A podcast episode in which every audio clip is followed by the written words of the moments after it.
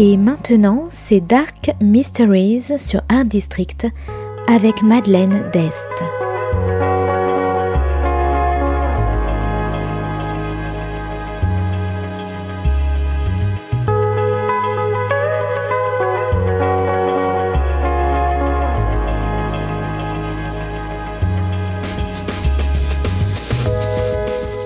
Welcome to Dark Mysteries, a book review show devoted to crime, mystery, thrillers, and the dark side of human nature. I'm Madeline Diest. Join me as I talk about great books in the crime and mystery genre. Today's book is Halloween Party by Agatha Christie. Published by William Collins and Sons in 1969, today's book is all about children's parties, lies, and greed.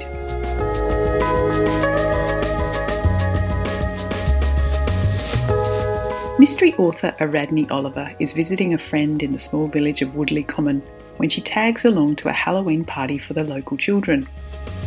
The party takes place in a large house where there are costumes and games like snapdragons, apple bobbing, and spooky fortune telling.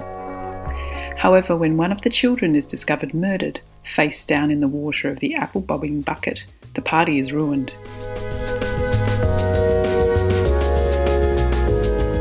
Earlier at the party, the victim, a girl named Joyce, was heard boasting about the fact that she was a witness to a murder. But apparently, no one listened to Joyce. Unfortunately, she was a well known liar, and so no one took any notice of her claims, except perhaps for the murderer themselves. Ariadne calls on the help of her friend Hercule Poirot, who happens to have a friend of his own in the village, a retired policeman.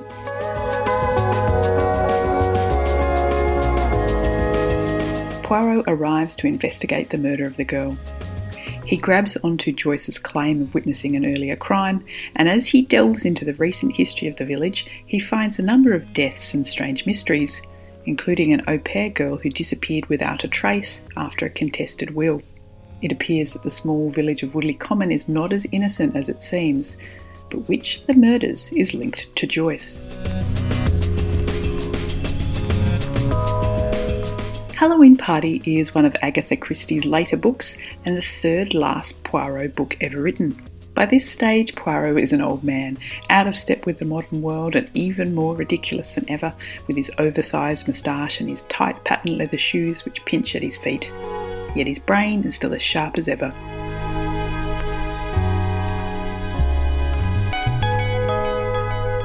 Now, some people think of Agatha Christie as a writer of cosy mysteries, however, she's definitely darker and more gruesome than her reputation suggests. Halloween Party, especially, includes two murdered children as well as a number of other cold blooded kills. In the seemingly quiet village, Poirot uncovers affairs, forgery, missing women, and other debaucherous behaviour by the most unlikely of people.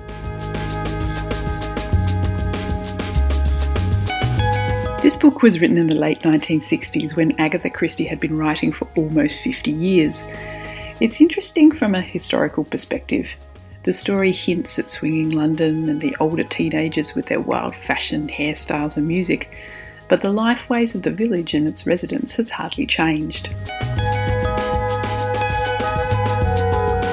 The party itself demonstrates a few interesting folklore pastimes associated with Halloween, such as bobbing for apples, scrying for your future husband, and the highly dangerous game of snapdragons, where raisins are set alight and the children put out the flames by placing the burning fruit in their mouths.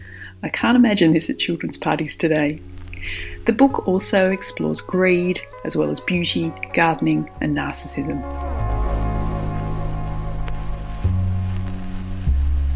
So, if you like disastrous party games, secrets in small villages, designer gardens, intrigue, and lies, I recommend Halloween Party by Agatha Christie. Thanks for listening to Dark Mysteries. If you have any feedback or want to say hello, you can contact me at Art District Radio by email at mde at artdistrict-radio.com. Or if you'd like to listen to past reviews, please go to artdistrictradio.com forward slash podcasts. And until next time, happy reading.